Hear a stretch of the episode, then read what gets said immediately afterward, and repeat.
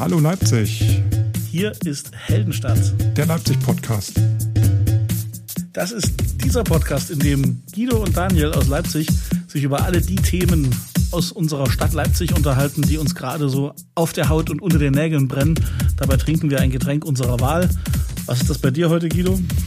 Große Überraschung, Glas Wasser, Prost. Nee, Prosit. Ich gönne mir zur Feier des Tages heute Abend mal einen Pilsener und hoffe, dass man das mir und meiner Sprache nicht anmerkt. Schön, kann ja lustig werden. Na dann. Schauen wir mal.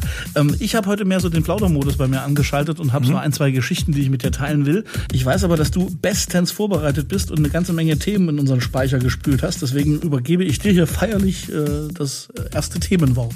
Trauer im Leipziger Zoo. Das Elefantenkind Ben Long ist tot. Ach Mann. Ja, das ist ähm, traurig. Das ist. Tatsächlich. Wie alt ist es denn geworden? Sechs Monate oder so? Ein paar ne? Monate oder so, glaube ich. Ne? Ja, ja, ja. Ich erinnere mich noch an die große Namenssuche, die war ja Anfang des Jahres ein großes Thema, glaube ich. Ne? Ja. Ähm, was ich in dem Zusammenhang äh, erwähnenswert finde, äh, war, dass die LVZ sich nicht zu schade war, im gleichen Atemzug äh, mit, den, äh, mit der für Elefantenfans wahrscheinlich sicher sehr erschreckenden Meldung eine Klickstrecke ähm, publiziert hat äh, mit dem Titel Das waren die traurigsten Todesfälle im Zoo Leipzig. Oh, echt? Da, da gibt es eine zehn Seiten lange Strick, äh, da gibt es eine zehn Seiten lange Klickstrecke. Äh, ja. Da sind unter anderem dabei ähm, die Heidi nochmal, das schielende Ach, Opossum. Das schielende Opossum, was es sogar ins US-Fernsehen geschafft hat. Genau, ja, ja. Schneeleoparden, Löwenbabys, der Tapirbulle und so weiter. Ich habe es mir nicht alle gemerkt, aber die sind alle dabei in der Klickstrecke. Lebt, lebt Lama Horst eigentlich noch? Lama Horst hat, ist auch dabei. Lama Horst Ach, ist auch ähm, nicht mehr unter uns. Also ich sag mal so, im, im, ersten Schritt, im ersten Schritt klingt das irgendwie makaber, im zweiten Schritt ist es irgendwie fast eine nachvollziehbare Entscheidung, wenn man, wenn man überlegt, wie diese Medien funktionieren und, und, und worauf es ankommt. Ne? Also ja. Das sind ein paar süße Babyfotos oder Tierfotos und äh, halt traurige Geschichten dazu. Das ist eigentlich alles, was du für eine Klickstrecke brauchst. Ja. aber innerhalb von Minuten war das Ding zusammengestellt. Also gleichzeitig mit der Todesmeldung kam gleich die Klickstrecke. Das fand ich bemerkenswert. Ähm, klopfen sich manche wahrscheinlich auf die Schultern für guten Online-Journalismus und sehr schnellen auch. Aber hatte dann doch ein kleines äh, Geschmäckle, fand ich. Also eigentlich nicht witzig, aber in dem Zusammenhang vielleicht ja, doch mal erwähnenswert. Wie gesagt, ich glaube, das geht eher so dieser Süßfaktor und es ist halt echt doof, dass, dass Tiere halt auch manchmal so schnell einfach sterben. Ne? Tja. Also.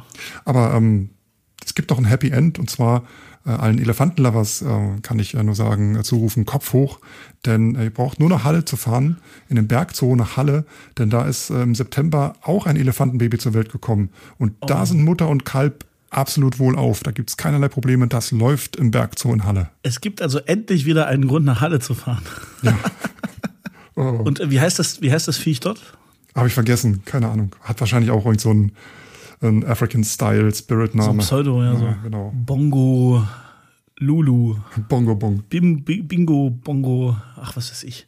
Ja, das, das war doch so ein Riesenstreit, dass man dem Namen so ein bisschen Bedeutung einhauchen wollte. Ne? Also das Ben Long hat doch irgendwie was mit seinem Herkunftsland zu tun oder so. Das war also jedenfalls, ja, äh, die Namenssuche war eine spektakuläre, erinnere ich mich. Hm. Immerhin das bleibt von Ben Long. Ganz anderes Thema was mir auch in die Hände gefallen ist, was ich mir auch aufgehoben habe für den heutigen Podcast, ist, äh, ich habe die äh, Urbanite, sagt man Urbanite zu der Zeitung. Du meinst dieses kleine, kleine A6-Magazin? Das kleine blaue A6-Magazin. Obernitte. Was aus den Ruinen des äh, ehemaligen äh, Prinz-Magazins wohl irgendwie. Siehst du, das wusste ich gar nicht. Ja, ich okay. glaube, irgendwie so ist das. Ja. Ja. Korrigiert uns bitte, falls wir uns irren. Und zwar äh, habe ich mir das wieder mal ähm, gegriffen und Gelesen. auch mal wieder durchgelesen, weil es ist, glaube ich, ähm, von all den äh, Stadtmagazinen, die dann sonst noch für umsonst hier rumschwirren in Leipzig noch äh, das kann man sich äh, schon mal angucken, finde ich. Da gibt es Schlimmere.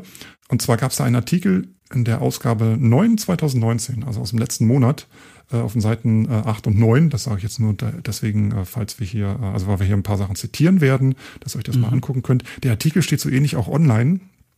Ähm, der lautet Made in Leipzig, Lukas Becker, wenn der Teigling zum Leben erwacht. ja. Ah, das ist ein Artikel über den Lukas Becker. Also Redaktion war wohl in der äh, Backstube in Konnewitz äh, zu Gast und hat sich dann dort mit den äh, neuen Geschäftsführern unterhalten. Und ähm, was ich ganz interessant fand, was ich ja bisher nicht wusste, ist, dass ähm, die sich immer ganz groß auf die Fahnen schreiben, äh, wir backen mit Leipzig, in Leipzig, für Leipzig und so weiter, regional, regional, regional. Wir sind dann Und Sie sind ein Bäcker, der schon von seit vielen, vielen Jahren fair gehandelten Kaffee machen und äh, tatsächlich auch ganz viele so regionale Produkte im Angebot haben, ne? so Limonaden und sowas aus der Region. Also die, die inszenieren sich schon als als ein Bäcker, der hier, der hier Wurzeln hat. Wusstest du, Daniel, mhm. Äh, dass die Lukas Bäcker, also die Informationen habe ich alle aus diesem Urbanite-Artikel, ne? also wenn hier jetzt was nicht stimmt, was ich sage, dann nehme ich alles zurück. Wusstest du, dass die Lukas Bäcker Eigentümerfamilie aus Aalen in Baden-Württemberg stammt und nee, aber und halte ich irgendwie nicht. Ist auch nicht so schlimm. Geld kommt ja, muss ja, muss ja irgendwo herkommen, um das aufzubauen in 1993. Und die pendeln seit 1993 jede Woche nach Leipzig. Steht darin. Okay. Seit 93 jede Woche nach Leipzig pendeln. Sie haben damit aber ein ziemlich großes Unternehmen großgezogen mit dieser Pendelei. Das muss man ja auch mal zugute halten. Und da fand jetzt auch ein Generationenwechsel statt. Und zwar ja. neu an Bord in der Geschäftsführung sind die Kinder des Firmengründers wohl. Der eine von den beiden kommt aus der Automobilindustrie und äh, seine Schwester, die, äh, Zitat, arbeitete jahrelang in der Dienstleistungsbranche. Mhm. Und dann ist irgendwie noch der Verlobte der Schwester an Bord und der ist Maschinenbauer. und äh, hilf mir, und, und, und die pendeln auch weiterhin. Also auch, auch die zweite Generation macht diesen, macht diesen Job von, von Baden-Württemberg aus. Immer aus Aalen nach Leipzig, jede Woche, so wie ich das hier aus dem Artikel lese. Eigentlich Hut ab, ne? Da möchte man fast zusammenlegen und denen mal irgendwie ein Airbnb hier bezahlen, dass sie mal ein paar Tage länger bleiben oder so. Ja, stimmt. Nun, nun ist Leipzig ja reich an, äh, an so Bäckerketten. Also es gibt ja auch noch, was weiß ich, Wendel und diese ganzen anderen Steinecke und so weiter. Ja. Aber was mir jetzt vor kurzem aufgefallen ist, eine Kette, die ja in den, in den, in den alten Bundesländern riesig ist und die es in, in Sachsen so gar nicht groß gab, ist jetzt im Hauptbahnhof Kamps oder Kamp oder Kamp, nee, doch Kamps heißen die. Ähm, die sind ja riesig so in, in, in NRW und sowas und ich glaube, die hat der Osten gar nicht so wahnsinnig interessiert bis jetzt. Und ich war sehr überrascht, als plötzlich in Leipzig im Hauptbahnhof im vergangenen Jahr, glaube ich, äh, Kamps aufgemacht hat. Vielleicht haben die sich die großen, die großen Bahnhöfe ausgesucht, so ähnlich wie Starbucks auch begonnen hat, dass man sich so eine Hotpoints aussucht, um da halt ein bisschen zu Das vermute ich auch, dass das sozusagen, ja. dass das sozusagen ein Experiment ist. Wir nehmen mal die größten Bahnhöfe. Aber vielleicht täusche ich mich, vielleicht gibt es ja in irgendeinem Stadtteil, den ich immer nicht auf dem Zettel habe, vielleicht gibt es ja auch einen Kamps in Anger-Grottendorf oder so. Äh, aber ich bezweifle es einfach mal. Ja, ja, guck mal da muss ich dir was erzählen. Apropos lokale Bäcker. Hm. Eine Kollegin von mir, die hat äh, jetzt gerade Geburtstag gehabt und hat eine Runde gegeben äh, in der Firma. Und äh, die hatte von einem, von einem kleinen Traditionsbäcker in Markleberg hatte die Pfannkuchen. Die waren fast viereckig, die Pfannkuchen, die waren so ausgebacken in Öl, dass die, dass die quasi fast schon, schon, schon dunkelbraun waren und die hatten eine Glasur drüber. Äh, und die waren unfassbar. Also ich habe lange nicht mehr oder seit, seit Jahrzehnten nicht mehr so gute Pfannkuchen gegessen. Äh, das, das Problem war nur, eine Kollegin von mir hat sich das Ding auf einer Serviette neben ihren Schreibtisch gelegt und wollte den nachmittags essen. Und es ist keine Stunde vergangen und diese gesamte Serviette war voll gesaugt mit Fett. Das muss also, da müssen unglaublich unglaubliche Mengen von Frittierfett in diesem, in diesem Dingern drin sein, was dann wiederum den Geschmack erklärt. Aber ich sage dir, sowas kriegst du nicht in diesen gleichgeschalteten Bäckerfilialen, sowas kriegst du nur bei kleinen Bäckern, die einfach sagen, wir wissen, dass das ungesund ist und dass ihr euch damit äh, die Arterien voll äh, verstopft, aber gönnt euch nochmal diesen letzten Bissen, bevor ihr umfallt. Hm. Vollkommen amtlich. Jetzt hör auf. Ja, ich habe über meine Essfantasien, entschuldige. Komm, komm zum nächsten Thema. Gut.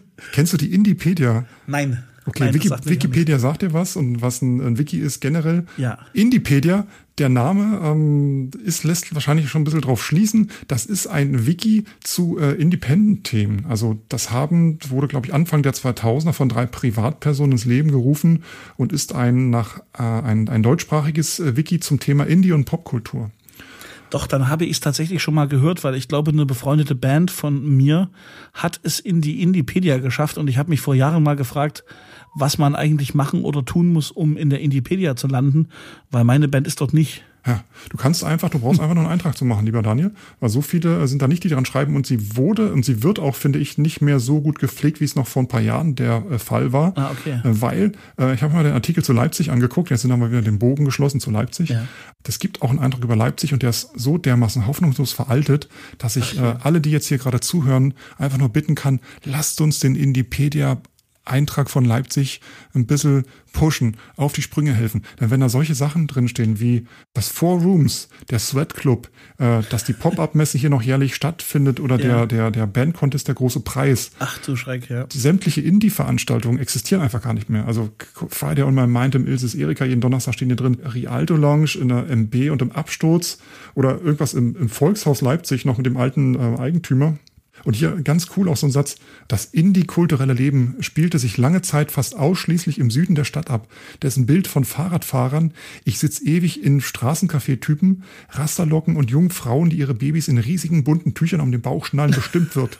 Wahrscheinlich in den 90ern geschrieben wurden. Ähm, jetzt mal, mal ganz blöd gefragt, lohnt es sich denn, das, äh, das zu machen? Also ist die Indipedia in anderen Städten relevanter oder ist einfach dieses, dieses, diese Seite durch, dass man vielleicht sagt, die ist so eine Erscheinung der Nullerjahre und die braucht keiner mehr? Ich glaube, Indie hat es generell ein bisschen schwierig. Äh, und da ist das Angebot Indipedia wahrscheinlich auch so ein bisschen ins Hintertreppchen geraten. Ähm, und als Liebhaberprojekt ähm, sicherlich auch ähm, nicht so ich, relevant wie ja, ja, ja, manch anderes. Bin ich ein großer Freund von Do-it-yourself und, und, und, und so weiter, aber wie würdest du denn diesen Indie-Spirit beschreiben? Wie der Indie-Spirit? Wann ist denn was für dich Indie? Ja, was Indie, was Indie? Indie in erster Linie Musik, dann eine Art von, ähm, von gutem Geschmack von, von, von Verkaufsstrukturen, von äh, Netzwerkstrukturen. Der DIY-Gedanke also ist da, so der, genau, ja. der DIY-Gedanke ist da sehr, sehr wichtig, finde ich. Äh, das ist so independent, also unabhängig in erster Linie. Also wenn ich jetzt aus dem Stegreif drei Läden nennen müsste, die ich mit Independent in Leipzig verbinde, die aktuell existieren, dann fällt mir ein, das noch besser Leben. Da fällt mir ein Ilses Erika mit Abstrichen. Und, ja, na, vielleicht hier noch so Eli Pamanoko oder sowas. Ja, Indie war eine Zeit lang sehr, sehr stark mit in erster Linie Gitarrenmusik. Genau, so Shoegazing oder, oder halt so, so lange Haare und genau. Adidas äh, Trainingsanzüge. Britpop und so, und das ist ja auch schon eine ganze Weile Geschichte. Und äh, der, der Unabhängigkeitsgedanke ist wahrscheinlich auch ja, dadurch, dass das Internet jetzt so massenmäßig durchgesetzt hat. Es kann halt jeder irgendwie im Moment, äh, ne, also jeder, jeder, jeder, jeder Dorfclown, jeder internetfähige äh, äh, Nutzer kann quasi Musik bei Spotify hochladen zum Beispiel. Also Independent ist, ist quasi jetzt ja alles alles, ne, so. Ja, früher musste es halt so ein bisschen die richtigen Leute kennen. Genau. Äh, und ähm, die Strukturen dann auch über Briefpost oder per Telefon oder in irgendwelchen äh, Läden oder Plattenläden dich aufhalten, um die Sachen mitzukriegen oder ganz bestimmte ähm, Angebote nutzen. Heutzutage hast du das ja von allen Seiten und, und dieses ähm, ja, dieses Netzwerken ist viel, viel einfacher, als es ähm, noch zu independenten Hochzeiten war. Und ich stelle mal die steile These auf, die Tatsache, dass es heutzutage nicht mehr so eine Indie-Polizei gibt wie früher, das ist Segen und Fluch. Na, also ich hat's mich früher hat's mich immer genervt, dass solche Zeitungen, du hast sie ja ganz gerne gelesen, aber so wie die Specs oder sowas, die so, die so Leitmedien dieser Independence-Szene waren, das hat mich immer total genervt, dass, ähm, dass die so entscheiden, was ist kredibil und was nicht oder so. Und manchmal äh, fand ich auch den Kreuzer oder geht bis heute so in die Richtung, dass die so ein bisschen so eine, so eine kulturelle Deutungshoheit auf manches haben. Und das ist halt vielen, die heute Indie unterwegs sind, völlig Latte, ne? Ob da irgendwelche vermeintlichen Leitmedien äh, drüber urteilen, bist du Indie genug oder nicht. So, und ich glaube, das ist Segen und Fluch, weil du brauchst einerseits solche Medien, die, ähm, die irgendwie so ein bisschen einordnen und vielleicht auch Meinungsführer geben, damit du überhaupt ein Publikum kriegst. Und auf der anderen Seite, äh, was scheren mich irgendwelche Blätter, die, die eh keiner liest, ist mal ganz böse gesagt, ne? Ja, wobei es ja um den ähm, Popjournalismus in Deutschland leider äh, traurig bestellt ist in den letzten ja, Jahren. Ist, da, da, hast du recht, das ist natürlich grundsätzlich ein schlimmes Thema. Die Intro gibt es ja. nicht mehr. Ähm, es gibt, äh, ich glaube, die Groove gibt es jetzt auch nicht mehr. Die Specs gibt es nur noch online.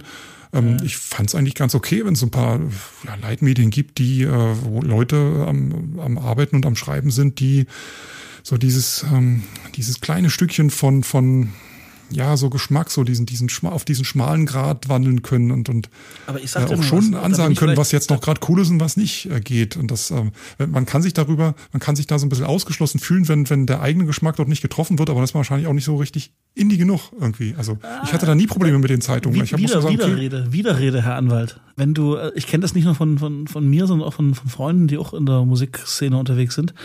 Ähm, das ist alles gut und richtig, solange es konstruktiv ist. Und ich habe manchmal das Gefühl, dass der, dieser schmale Grad beim, bei diesem, bei diesem Indie-Pop-Journalismus der ist, äh, dass der eigene Geschmack und, und, und diese Deutungshoheit, was ist guter Geschmack, das kannst du einfach nicht definieren. Und was dir gut gefällt, ähm, das kannst du beschreiben und das finde ich richtig und legitim. Aber äh, viel zu oft neigen diese Medien auch dann dazu, äh, ziemlich derbe über das zu urteilen, was eben nicht so genau in ihr Cluster passt. Und das habe ich selber schon erlebt und das haben auch äh, Freunde von mir erlebt. Und das ist äh, mitunter ein Stigma, mit dem du echt zu tun hast. Und damit legst du eher Leuten, die es gut meinen, Steine in den Weg, als wenn du einfach nichts geschrieben hättest über sie. Ne? So. Ja, das ist halt eine Frage des Geschmacks und äh, auch das Gegenteil von Anschleimen, ne? das Gegenteil von Mainstream.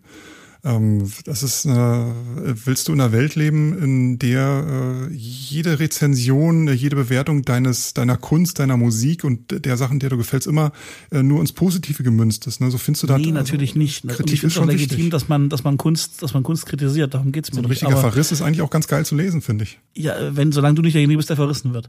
Ähm, ich habe manchmal beim Indie-Journalismus das Gefühl, man hat doch einfach gerne verrissen, weil es auch eine, äh, eine schöne Disziplin ist, mal so irgendwas in Grund und Boden zu schreiben. Und das fand ich, das habe ich diesen Leitmedien immer so ein bisschen verübelt. Hm. Ja. Ja. Also ich finde, ich finde weiterhin, Scheiße muss verrissen werden. wenn ich mir, also, wenn ich mir Zeitung durchlese. Punkt, wir sind an dem Punkt völlig einig, dass, die, dass, dass, dass diese Independent-Stimmen wichtig sind. Und ich will auch nicht Kritik verhindern. Mir geht's aber drum, da das sind die, die Amis irgendwie haben das, haben das besser drauf als wir. Äh, dann sage ich lieber nichts, wenn ich nichts nichts Nettes zu sagen habe. Und wenn diese Band aus Aachen scheiße ist, dann muss ich die nicht, nicht auch noch mit, äh, mit, mit Füßen treten, in, äh, nur damit ich mich mal schön an den abgearbeitet habe. Aber wenn die möchte, da, wenn die mit ihren Sachen an die Öffentlichkeit gehen und möchten, dass ich darüber, in, also wenn die rezensiert werden möchten, dann müssen sie auch mit der schlechten Rezension leben und mit der ehrlichen Rezension. Das hilft ihnen weiter und viel mehr als wenn ähm, alle schreiben, toll, super. Und wo ist die Anzeige? Gut, wenn, wenn diese Rezension konstruktiv ist, gebe ich dir vollkommen recht. Ja. Also komplett einer Meinung. Und dass wir unabhängigen und independent Musikjournalismus lieben und schätzen, da sind wir uns ja eh völlig einig. Ich glaube, wir können das auch nicht alles verallgemeinern. Hier müsste man sich schon nee. spezielle, ähm, spezielle Rezensionen und so weiter rausholen. Aber ich finde es gut, wenn Schreiber einen, einen eigenen Stil haben und einen eigenen Kopf haben und dann auch mal ein bisschen Ansage machen. So, komm, wir sind ja. weit weg von Leipzig. Das stimmt, aber es war mal wichtig. ähm, komm, lass dich mal gleich, äh, lass mal gleich weiter. Du hast, ähm, du hast mir erzählt, dass du im Taxi unterwegs warst. Oh ja, ich hatte, ich hatte eine total äh, äh, schöne Taxifahrt neulich. Erzähl doch mal, anonymisiert. Ja, ja, natürlich. Passiert ja auch nicht mehr so oft heutzutage, dass man mit dem Taxi mal unterwegs ist und man hat wirklich einen netten Taxifahrer, der wirklich auch noch, also der, der war so, der war so unglaublich nett. Vom, vom, vom Koffer einladen bis hin zum, ach, ich bringe Ihnen den Koffer noch in Ihre Tür rein und so. Der war, der war top.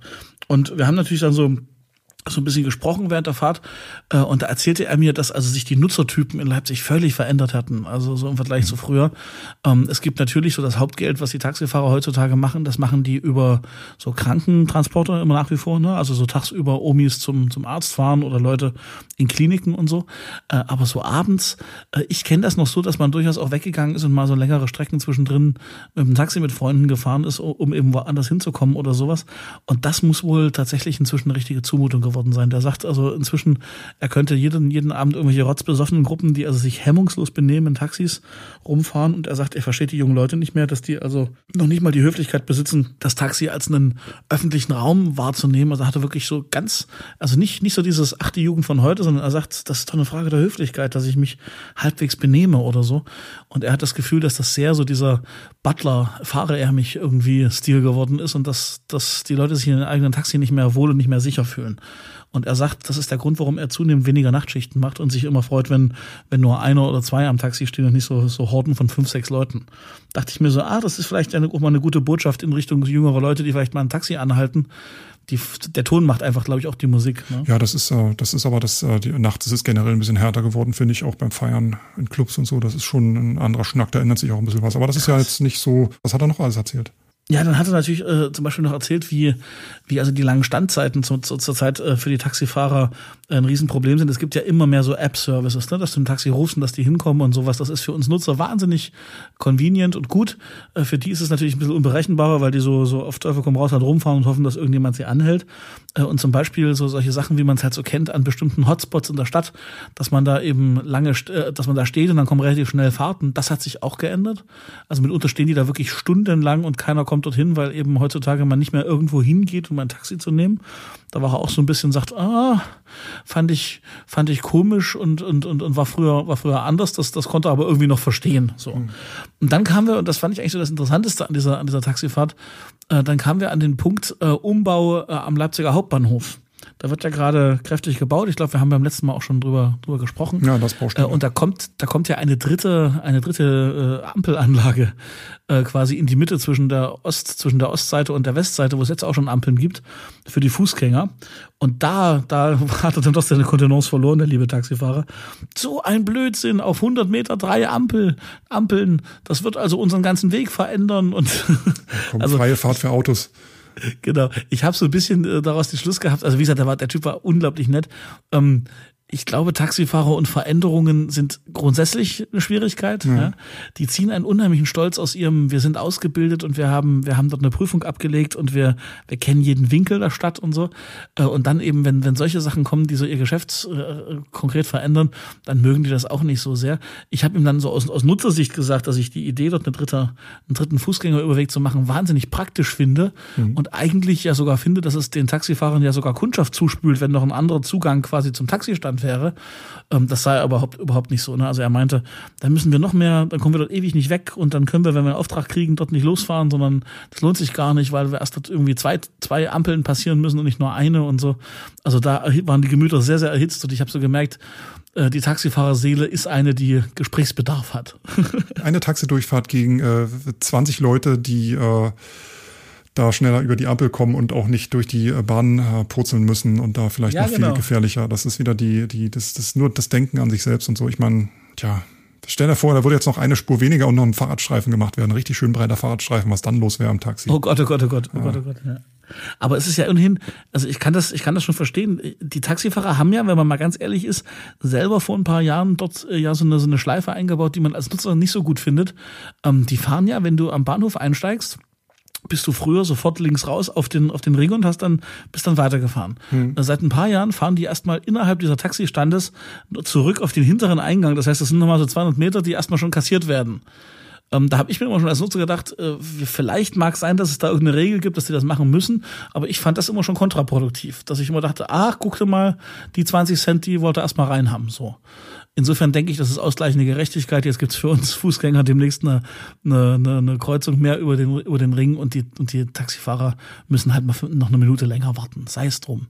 Mhm. Aber ich wünschte mir, alle Taxifahrer wären so nett wie dieser Typ. Der war große Klasse. Ich habe auch mit Taxifahrern in Leipzig, äh, ich glaube, meine schlechten Erfahrungen lassen sich an, an einer Hand abzählen ich habe auch neulich erst, bin neulich erst wieder mit jemandem gefahren, der hat mich nach Hause gebracht. Der war super nett, war auch so ein älterer. Das ist natürlich eine ganz andere Generation. Ne? Da ist noch nichts irgendwie mit irgendwelchen Apps oder mit, mit digital bezahlen und so. Das funktioniert alles irgendwie nicht. Die haben immer noch so ihre klassischen Radiosender und ähm, fehlt bloß noch so ein CB-Funkgerät auf dem Dach, wo sie sich mit ihren anderen ähm, ja. Taxifahrern da ein bisschen äh, unterhalten können. Das Peinliche war, ich habe mich wirklich gut mit dem unterhalten und der, die wissen auch Bescheid, ne? die können ja erzählen, was es Neues gibt und so. Super peinlich beim Aussteigen. Er wird es nicht hören wahrscheinlich, weil auch zu alt für Podcasts, aber es tut mir wirklich leid. Ich wollte sogar noch Trinkgeld geben. Ich, mhm. Die Endrechnung waren 12,70 Euro oder so und ich hatte nur 12 Euro dabei. Und er hat dann, ich wollte dann hoch und das Geld rausholen noch und er sagt, ach komm, lass stecken. Und ähm, das tat mir wirklich leid. Also lieber Taxifahrer, ja. wo, ich, wo ich nicht mal so viel Geld dabei hatte und dir noch Geld schuldig geblieben bin, dir aber irgendwie noch schön Trinkgeld geben wollte. Es tut mir wirklich, wirklich.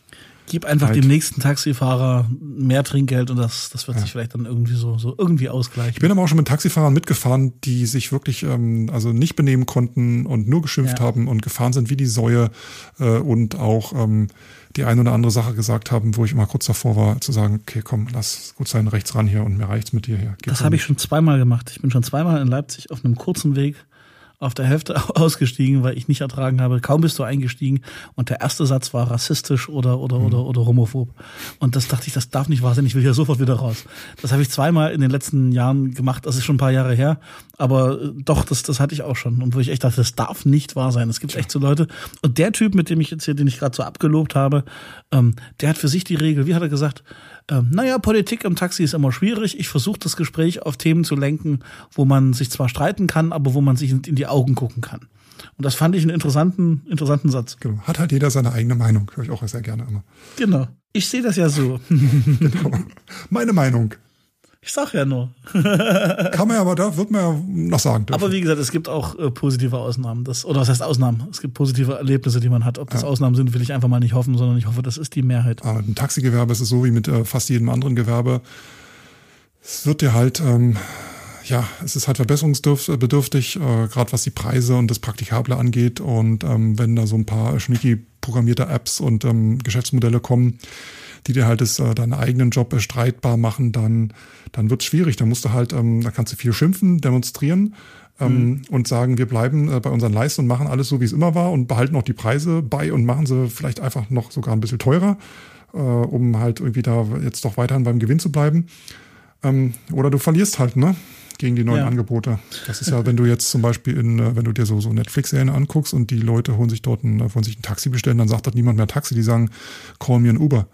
Ja, das genau. ist dort gang und gäbe. Ich weiß nicht, ob die dafür bezahlen oder ob es einfach so ein Sprachgebrauch jetzt gelandet ist in den großen urbanen Städten in Amerika, dass man das einfach so sagt. Ich, ich glaube, letzteres, die sind schon an dem, an dem Punkt. Ja, ja. Wo wir schon mal beim, äh, bei Leipzigs ähm, so Verkehrsverbindungen äh, sind und so weiter. ÖPNV und, und, und Transport und so weiter. Ähm, ich habe noch ein Entschuldigung? Jetzt fallen da schon die. Du hast gesagt, du trinkst aus der Flasche. Jetzt höre ich hier Nein, die großen Kullern. das war eine. Habe ich aus der Flasche gesagt? Ich habe gesagt, ich habe einen Pilz nur getrunken. Ich habe nie gesagt, dass es eine Flasche war. Ah, du trinkst quasi aus der Dose, Igitt. Die Dose ist leer, ich gebe es zu. Ja, ich bin ein absoluter Sünder. Mea culpa. Okay. Also, das gut. ist ein Geräusch, das kann ich nicht verleugnen. gut. Ähm, darauf einen Schluck jetzt Wasser. ist auch egal, oder? Hm. Der Heinze ja, trinkt aus, aus Flaschen. Nee, aus, aus, aus Dosen. Ach du, jetzt so nach der, nach der Hälfte des Podcasts auch, sind auch nicht mehr so viele Leute dabei wie am Anfang. Da kann man sich immer ein bisschen gehen lassen, ne? Daniel? Musst du nochmal auf Toilette zwischendurch? Nein, alles gut. Ich bin völlig aufmerksam und ich bin gespannt, was du mir in Sachen Verkehr jetzt erzählen willst. Ja. Und zwar, weiter geht's. Leipzigs, Leipzig, Leipzigs ÖPNV-Verbindungen lassen sich bald googeln. Yes, endlich. Ja, aber es ist äh, nur halb so schön, wie es äh, erstmal klingt und halb so war.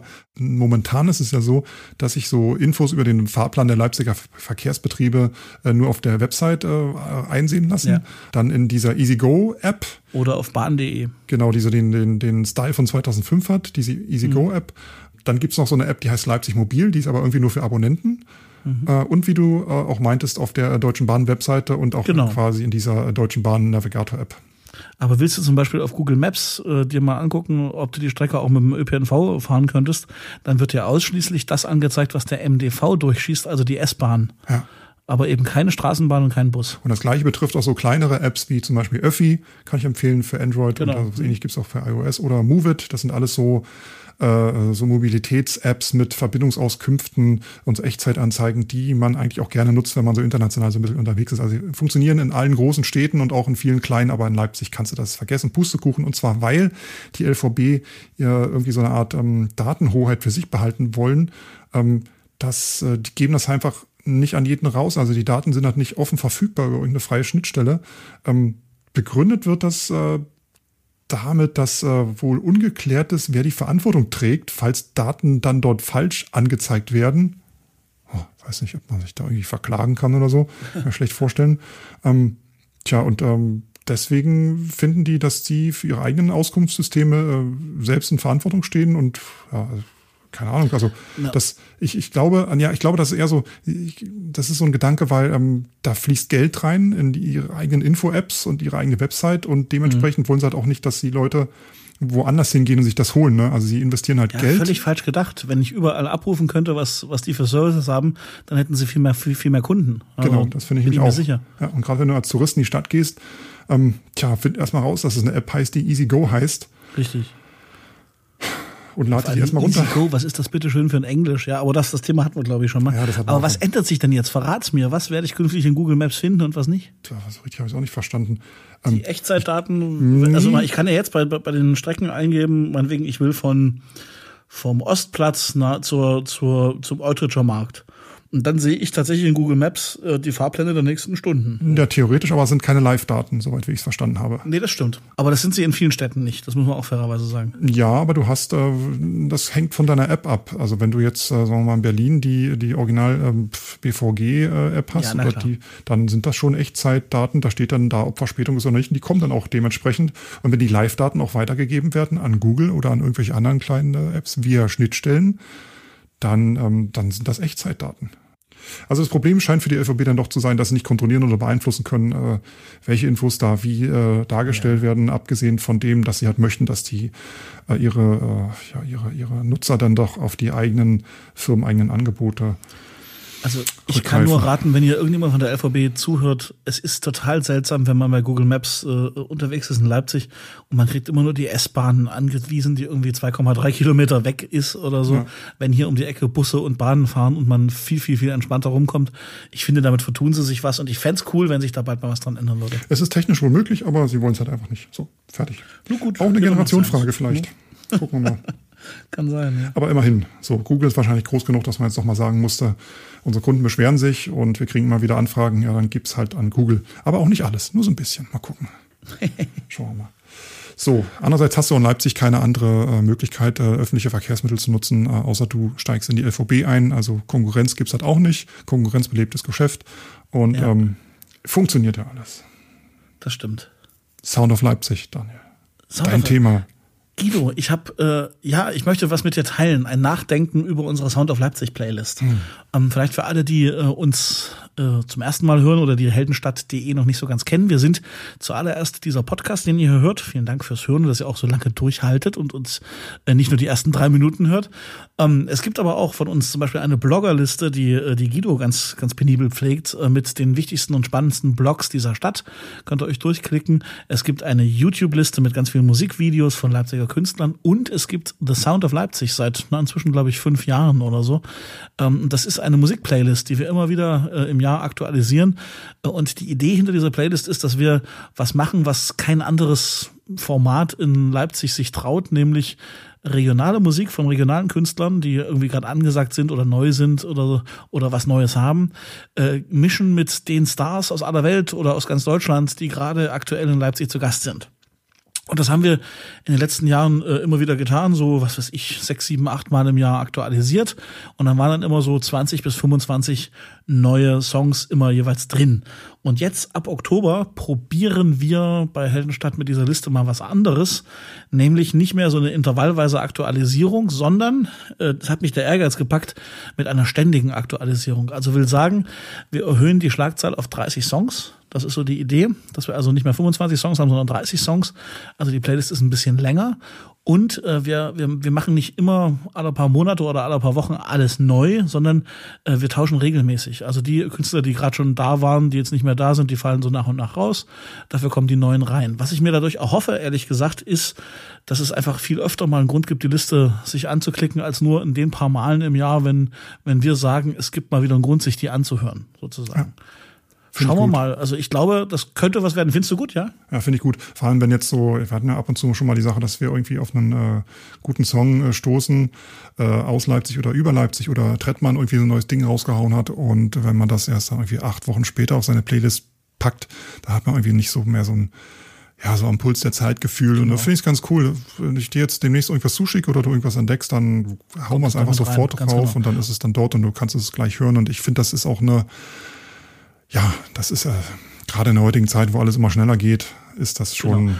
Und es gibt uns die Chance, dass wir vielleicht auch im Podcast hier und da mal über den einen oder anderen Song nochmal reden können und sagen können, keine Sorge, findet ihr bei uns in der Playlist. Ne? Einfach dann, dann wissen wir halt, wenn das mal ein Thema war, dann lassen wir den eben ein paar Wochen länger drin, sodass die Leute, die den Podcast nach und nach hören, äh, das da auch finden. Also sozusagen die Playlist The Sound of Leipzig, die so ein bisschen auch zum, zum Begleiter auch für diesen Podcast wird. Das ist so die andere, die andere Idee dahinter. Wie gesagt, bei Spotify einfach suchen, die Playlist hört auf den Namen The Sound of Leipzig. Jawohl, von Heldenstadt.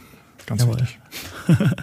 einfach abonnieren und immer mal wieder reinhören. Und äh, wir lassen euch das dann schon über unsere Social Media Feeds, über Instagram und über Twitter und äh, Facebook oder wie das hieß, lassen wir euch schon wissen. Bebeat. Oh, Bebeat. was höre ich? Bebeat. Die Bebeat Musik.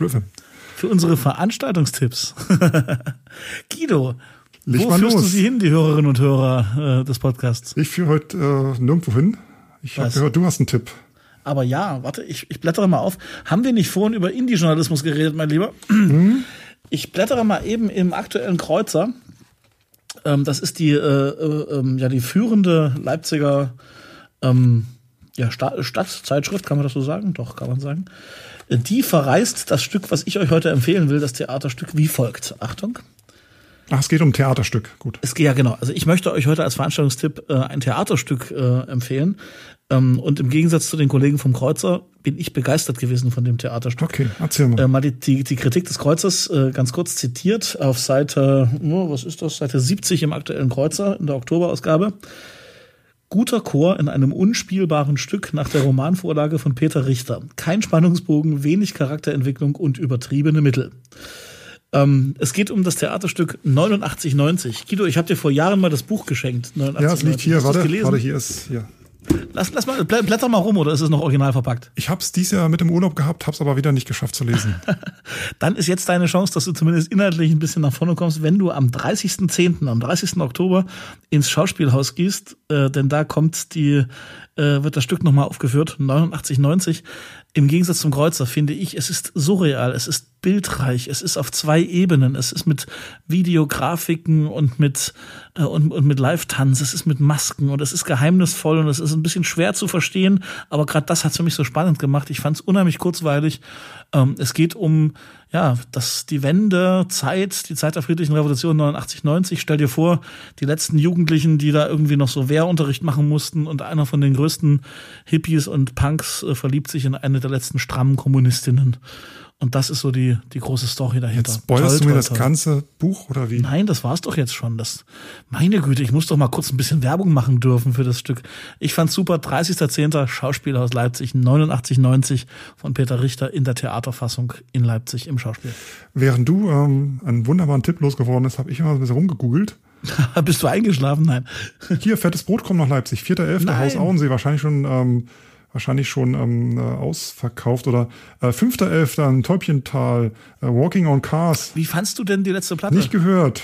Love Story heißt die. Sehr schön, bestimmt super wie immer. Say Yes Dog äh, im Nauband äh, am 7.11. sehe ich hier gerade auch wunderbar. Hast du jetzt Sorge, dass mein Tipp zu hochkulturell war und willst jetzt hier mit deinen Indie-Tipps irgendwie glänzen? Äh, Vincent Weiss kann ich euch nicht empfehlen bin ich nicht persönlich nicht so Fan. Christa Burke gibt's auch noch, 19.11. Haus Wenn du so weitermachst, droppe ich auch noch das Konzert meiner Band, also pass bloß auf. Ja, dafür ist der Podcast ja da. Komm, erzähl hier. Daniel hat übrigens auch eine Band. Darf und wir, ich? Ja, dafür ist es ja eigentlich gegründet hier, dass wir unsere eigenen Super. Projekte bewerben. 2 zu 1, das ist meine Band. 2 zu 1 spielt das erste öffentliche Konzert seit anderthalb Jahren als Trio äh, am 26. Oktober mit ganz, ganz vielen Gästen, äh, Gitarristen, Perkussionisten, Saxophonisten und so weiter.